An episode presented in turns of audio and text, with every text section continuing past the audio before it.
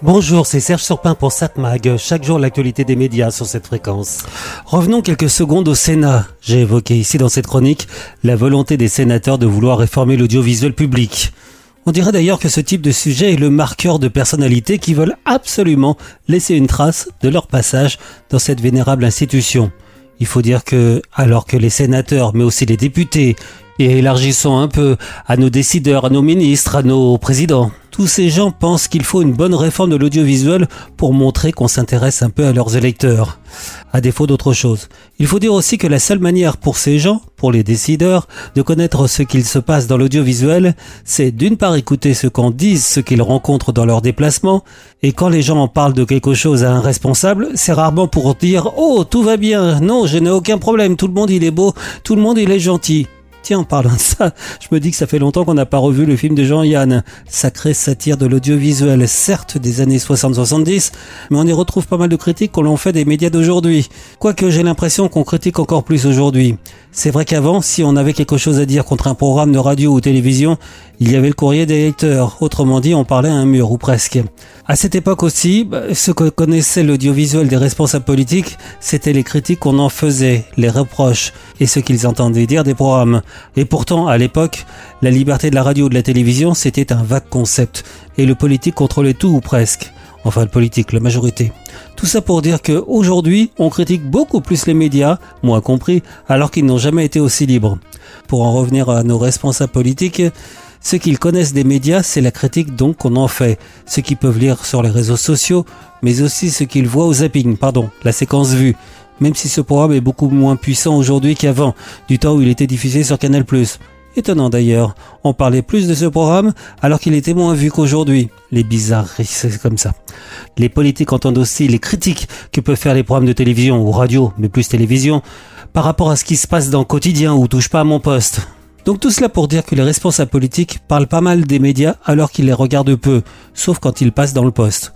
Pour revenir à nos sénateurs, il y a une proposition de loi qui a été déposée récemment, proposition qui, je vous le rappelle, a peu de chances d'être prise, sauf dans la marge. Et dans cette proposition de loi, il y a un truc intéressant. Les sénateurs proposent de réduire de 5 à 2 ans le délai de vente de chaînes de télévision après avoir obtenu l'autorisation d'émettre ou d'avoir obtenu une reconvention un prolongement. Mieux, les sénateurs ont aussi donné la possibilité à l'ARCOM, le gendarme du secteur, d'agréer une modification de contrôle sans contrainte de délai, à condition qu'elle ne porte pas atteinte à l'impératif du pluralisme et à l'intérêt du public, et qu'elle n'ait pas un objectif manifestement spéculatif. Très difficile à définir tout ça. Tout ça veut dire que le projet de fusion TF1-M6, bah oui, pourrait revenir sur la table, plus rapidement que prévu à condition donc que la proposition soit reprise par les députés, mais on sait que les patrons de l'audiovisuel privé ont des moyens très persuasifs pour faire passer leurs idées. Vous allez me dire que la fusion envisagée récemment ne s'est pas faite car l'autorité de la concurrence s'était montrée très réticente et avait posé beaucoup de conditions. Mais, entre-temps, de l'eau aura coulé sous les ponts. Les plateformes de vidéo à la demande auront développé leur offre avec publicité. Des offres qui fonctionnent pas trop mal et qui sont très rentables pour elles des offres en concurrence frontale avec les chaînes de télévision commerciales qui, elles, voient leurs recettes publicitaires baisser. Donc certains pourraient changer d'avis.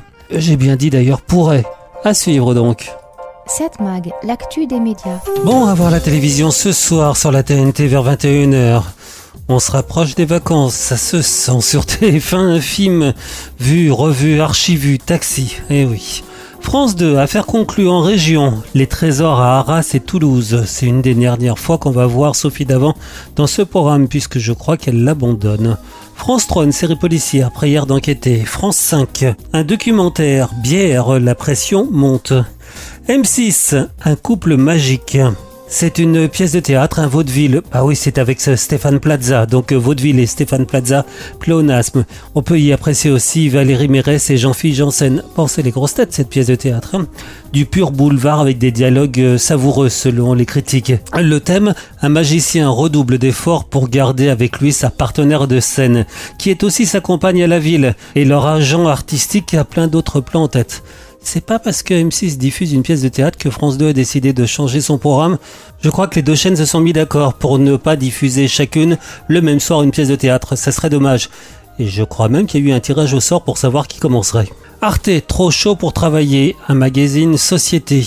Le film explore euh, la façon dont la chaleur met en danger la santé des travailleurs et comment elle affecte leur productivité, leurs revenus et leurs entreprises. Bon, voilà, comme je vous ai dit, on se rapproche des vacances. Si vous voulez regarder autre chose, qu'est-ce que je pourrais vous conseiller? Tiens, si vous alliez sur MyCanal ou sur la plateforme Paramount TV, disponible sur Prime Video, on y trouve la série 1883.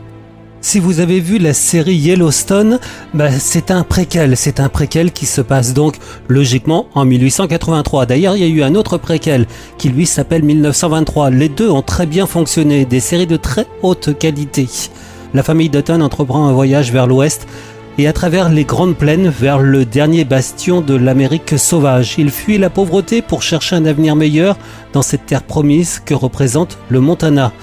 Une autre manière de voir la conquête de l'Ouest, ah oui, c'est pas tout à fait le même point de vue que le cinéma hollywoodien des grandes années, mais un point de vue beaucoup plus réaliste. C'était pas une partie de plaisir ces voyages vers l'Ouest. Nous n'étions pas pauvres, nous n'étions pas désespérés. La route de l'Ouest était remplie d'échecs. Et ce n'étaient pas les échecs qui nous faisaient avancer. C'était un rêve. Un rêve qui était en train de se réaliser. Donc je vous conseille de regarder sur la plateforme Paramount Plus, que l'on peut trouver sur MyCanal mais aussi sur le bouquet Prime, la série 1883. 7 Mag, l'actu des médias.